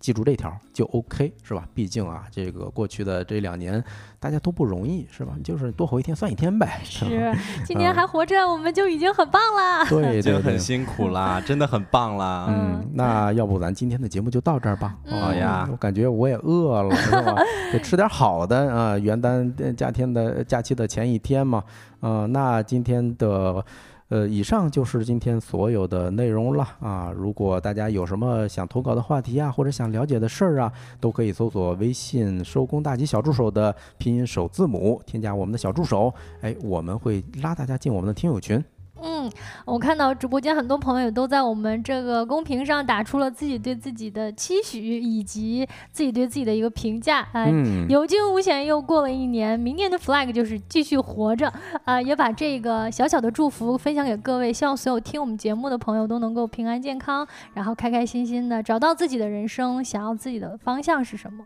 哎，其实呃，最后我也想要说一点啊，就是因为我看到了很多咱们网友、咱们的听友现在公屏上进行评论，啊、其实在今年这一年啊，尤其是咱们收工大吉到现在已经五个多月了，确确实实感触颇多啊。嗯每每看到观众们在公屏上给咱们打出来的那些文字，嗯，是呃，这个喊我们的姓名也好，或者说是对我们的话题进行评论也好，我都会感觉陪伴感、成就感嗯油然而生、对是啊！所以我嗯觉得在今年年底啊，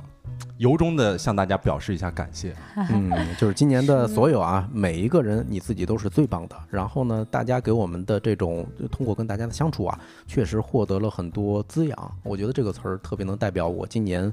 嗯，做收工大吉以来啊，五个月零一天啊，我们今天是五个月零一天的啊第一天，嗯，呃，所收获的一些东西吧。哎，对，而且其实之前我看到咱们的那个小宇宙年报，我发现咱们收听收工大吉的朋友们已的城市嗯。已经是有四百零一个城市了。啊，这让我觉得非常非常的感动，嗯。就是咱们的声音嗯。居然传播到了这么多个城市里边。嗯，真的挺难以想象的。嗯。包括其实今天我们这期节目确实时间也有比较长，然后我们三个主播在复盘这些话题的时候，也意识到我们收工大吉节目做了那么那么多的事情，然后我们跟各位分享了这么多的事情，最重要的是，呃，一个一个的听友们都在给我们正向的反馈，让我们感受到了很多很多，就是。很多很多的能量，这个能嗯量本身呢也会承载着我们，让我们明年继续再出发的。感谢大嗯家。感谢大沙。那咱最后再念一下我们的 slogan 吧。嗯，太阳下山了，你什什么都没错错过我是小泽 我是晶晶，我是帮卓啊。那啊，我们二零二四年再见啦！明年见，祝大家收工大吉，收工大吉新年快乐。